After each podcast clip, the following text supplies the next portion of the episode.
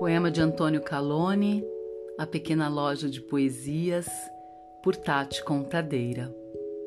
Antônio é poeta assustadiço de profundezas. Ganha vida vendendo poesia numa pequena loja no centro da cidade, onde o comércio varia de calcinhas a lojas de peças de automóveis.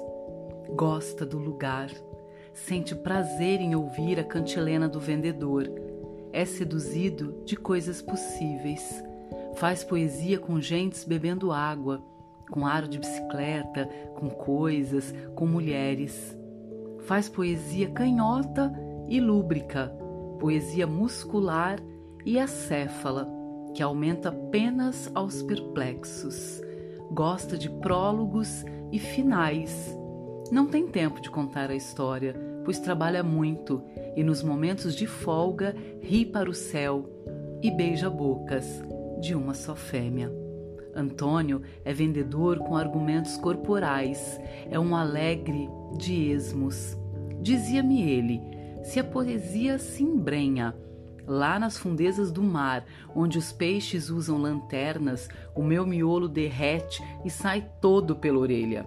A pressão naquelas bandas é astronômica. Gosto da poesia que eu concordo mas gosto mais daquela que tem concordamento torto. É aquela que me desmente, me tira o vício, me trata como criança. Gosto da poesia que senta no vaso como eu.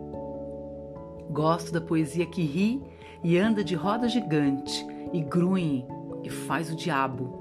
Gosto daquela que me cutuca nas costas e quando eu me viro para ver, ela já se foi, rindo da minha cara de urso.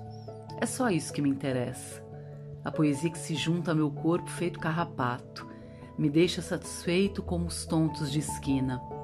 Você não quer comprar uma poesia que funciona com baterias de lítio? Olha só o que chegou ontem do Japão: pacotes de poesias americanas para microondas, poesia finlandesas para tomar com gelo, 20 quilos de bacalhau em versos, poesia erótica calibre 45 para abater raciocínios, sonetos para peles ressecadas, tubos de aerosol com palavras obscuras, de efeito moral, e cinco sacas de ração para a poesia, que leva mostarda, dentes moídos, vitamina E, mulheres com espartilho, avencas, bananas, automóveis importados, computadores, etc, etc, etc. Não contém conservantes e não contém açúcar. O que é que você vai levar? O freguês antigo dos meus olhos passou pela pequena loja e fez a sua escolha. Levei para casa um pacote de sopa de letrinhas e uma poesia fêmea, prenhe de nove meses.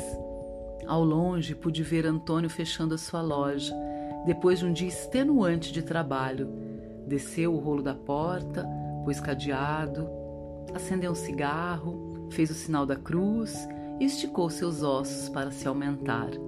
Andou e mostrou-me as costas, e à distância pude ver, como um efeito de computação moderna, Antônio se transformar lentamente num gato anoitecido à procura de lixo e coisas esquecidas.